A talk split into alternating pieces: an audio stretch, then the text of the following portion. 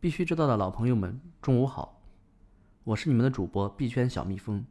今天是四月二十六日，星期五，欢迎收听有能盯盘的币圈头条 APP 蜜蜂茶独家制作播出的《必须知道》。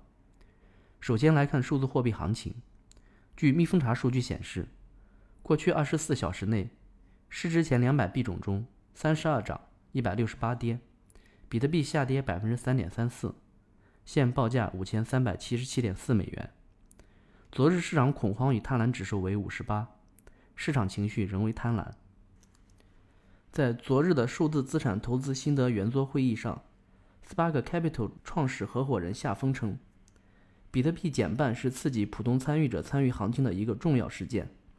每次行情都和比特币减半有关，投资者要重点关注减半。贝宝创始人杨周谈到，四月一日主流币大幅拉升行情时。表示，少数地址比特币的交易就进行了大幅拉升，说明当前币圈投资者相比过去更加专业化。也许是专业投资机构对冲基金。创始人刘震说：“熊市可能已经结束，牛市需要一些触发条件，看好下半年。”他还认为，比特币的出现打破了央行的垄断，未来币圈有巨大的发展空间。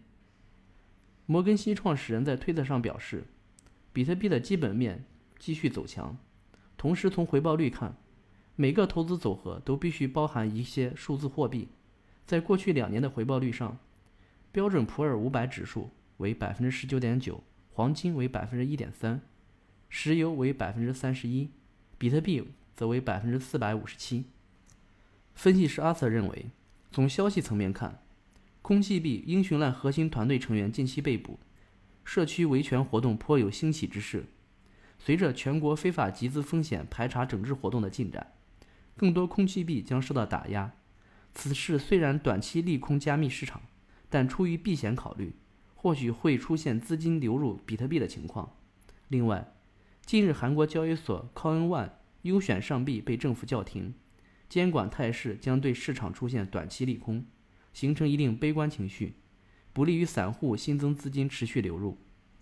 从市场行情看，山寨币和比特币出现跟跌不跟涨的趋势，两极分化愈加明显。但比特币整体走势仍然较稳，庄家出货迹象不明显，稳定的量能为价格出现收盘高位提供了一定支撑。场外 USDT 持续高溢价，也表明资金有流入迹象，为维持比特币高价提供判断依据。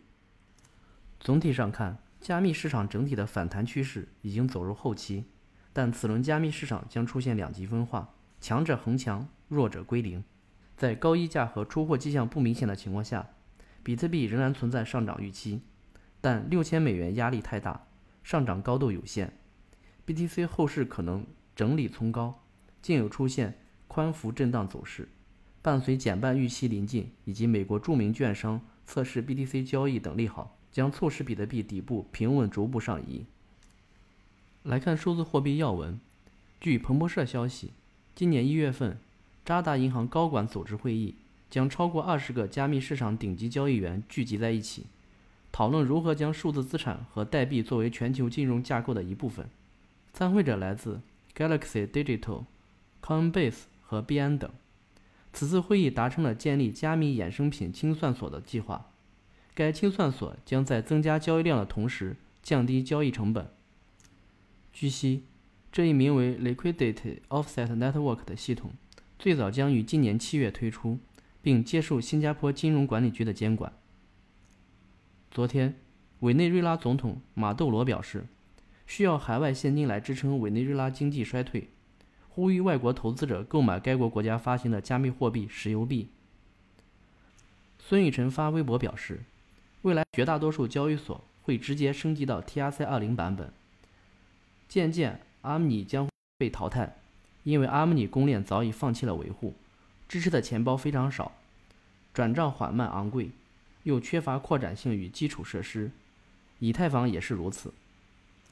伦敦加密货币支付平台 Warex 宣布在恒星币网络上推出支持二十六个法定货币的稳定币。